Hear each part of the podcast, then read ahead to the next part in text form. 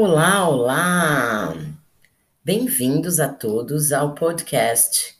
Vamos falar da nossa cultura com Cris Alcântara. Este é o nosso terceiro episódio da série e nós vamos ter um convidado especialíssimo. Hoje nós vamos falar sobre o maracatu. Então vamos lá. Vou contar um pouquinho dessa história do maracatu para vocês. O maracatu é uma dança típica, uma manifestação, não só uma dança, típica do folclore brasileiro.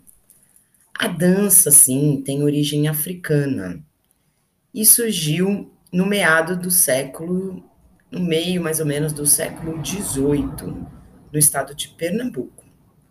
Durante todo o ano, acontecem várias apresentações, sobretudo na cidade de Nazaré da Mata, que também é conhecido como Terra do Maracatu.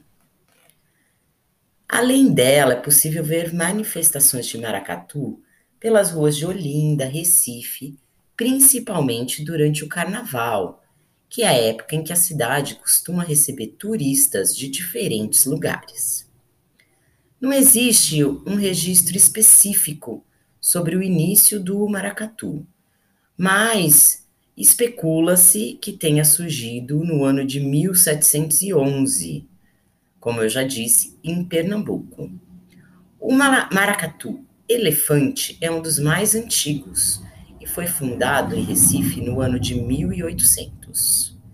A agremiação foi criada pelo escravo Manuel Santiago e recebeu esse nome como uma forma de homenagear o animal que, para os adeptos do candomblé, é protegido por Oxalá, um orixá associado à criação do mundo e da espécie humana. Até hoje, a dança respeita a tradição de ser conduzida por três calungas.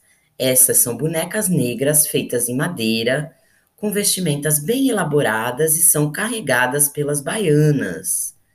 No maracatu elefante, as bonecas recebem o nome de Dona Leopoldina, Dom Luiz e Dona Emília, representando, respectivamente, Iansã, Xangô e Oxum. Outro elemento marcante da nação elefante é que foi a primeira a ser conduzida por uma matriarca, já que as outras danças eram até então conduzidas por figuras masculinas. O maracatu atualmente é dividido em dois tipos: o maracatu nação e o maracatu rural. O rural é tido como mais tradicional pelos dançarinos. Os dois possuem cortejos muito ricos, cheios de significados e um forte apelo à religião do candomblé. Todas as apresentações seguem um ritual organizado desde as melodias compostas pelos instrumentos até o momento em que os dançarinos executam a dança. Além disso, a dança se manifesta através de um enredo composto por diversos personagens. Os personagens principais são o rei, a rainha, a dama de honra da rainha, a dama de honra do rei, o príncipe, a princesa, a dama de honra do ministro, o ministro, a dama de honra do embaixador e o embaixador. Também são identificados durante as apresentações o duque, a duquesa, o conde, a condessa, os quatro vassalos, as quatro vassalas, os três calungas, as três damas do passo, que são responsáveis pelas calungas durante o cortejo, o porta-estandarte, que é a porta-bandeira, o escravo, as figuras do tigre e do elefante, o guarda da coroa, os batuqueiros, os caboclos e as baianas. Ou seja, bem complexo, né, gente? Dessa forma, a corte do maracatu é formada pelo casal de príncipes duques e a figura do embaixador, que não é obrigatória. Já a realeza é composta pelo rei e rainha, que são títulos conquistados de forma hereditária ou seja, de uma tradição passada de geração em geração. O porta-bandeira é um personagem que se veste à moda de Luís XV. Na bandeira consta o nome da agremiação e o ano que ela foi criada.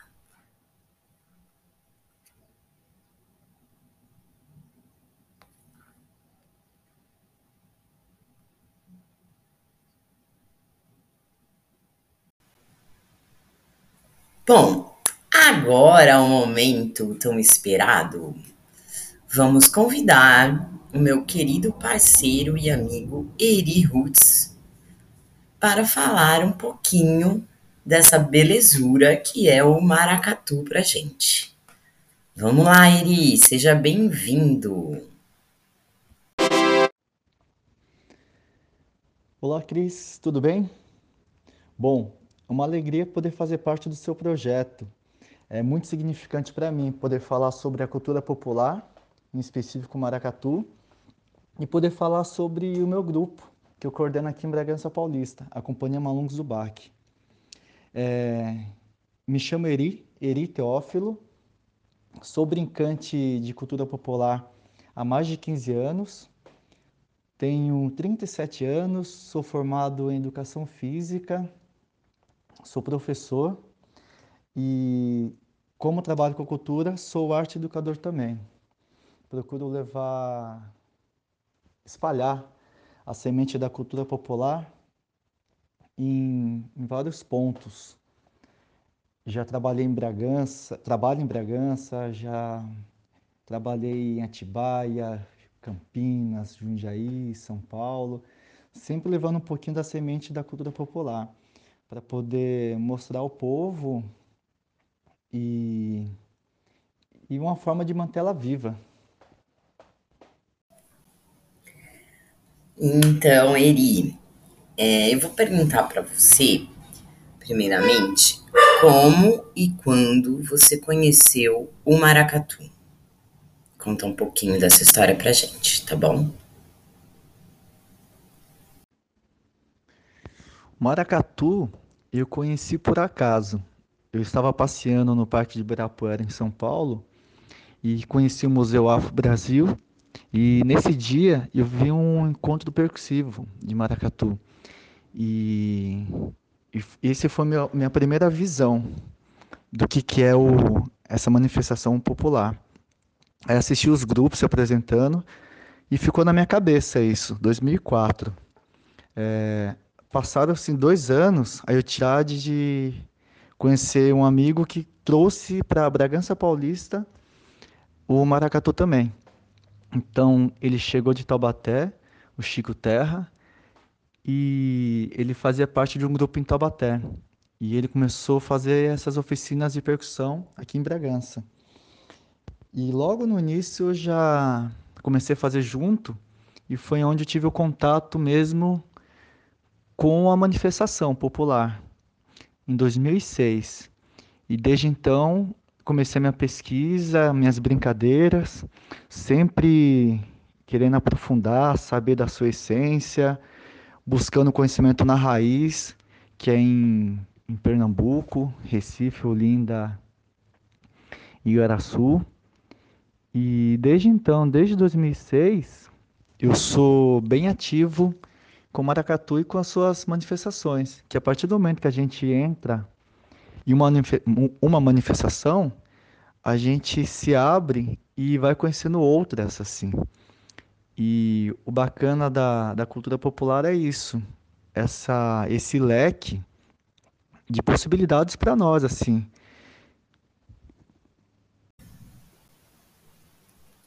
Muito legal.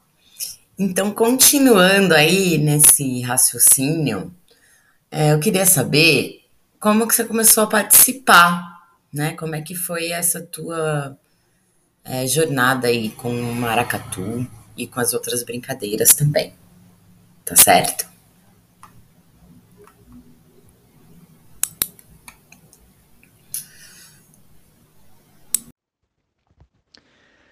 Em 2006, eu comecei a brincar o maracatu.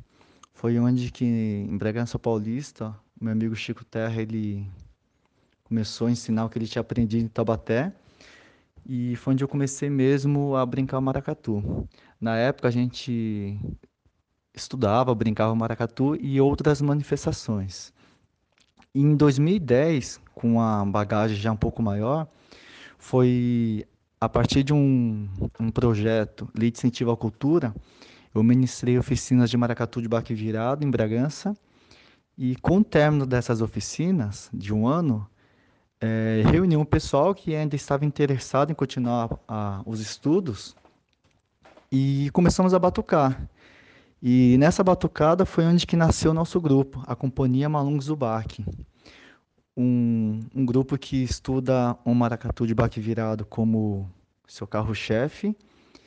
E além disso, a gente estuda outras manifestações também, porque é importante, é, a, gente, a gente acredita que é importante mostrar ao povo, além da gente se divertir, essas outras possibilidades de manifestações populares.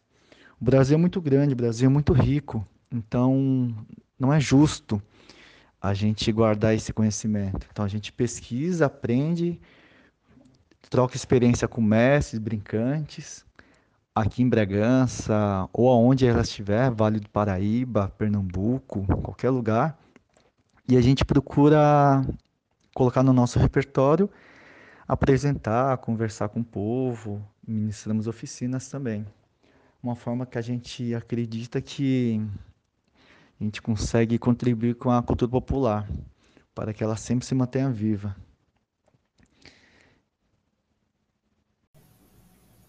Vamos que vamos! Muito legal, Eri. Eu queria lembrar vocês que esse projeto é uma realização da Secretaria de Cultura de Atibaia pelo Festival Culturarte Atibaia em Casa, segunda edição.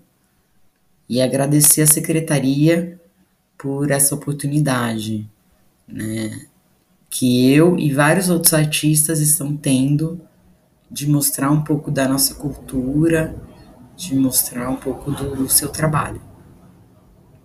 Então é isso, vamos que vamos, que está muito legal. Vambora, Eri. E para finalizar, como tudo que é bom dura pouco, né? Nossa última perguntinha. Como é que você acha, Eri, que a gente pode fazer para manter a cultura viva na nossa cidade?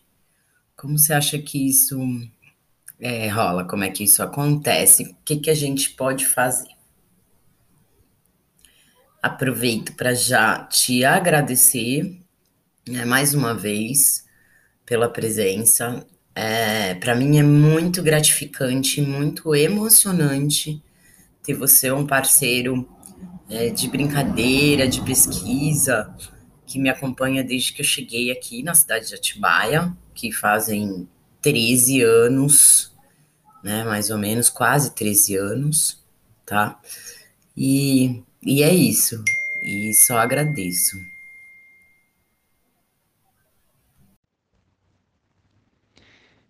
Em Bragança, o nosso grupo ele está ativo há 10 anos. Vamos fazer 10 anos de atividade contínua.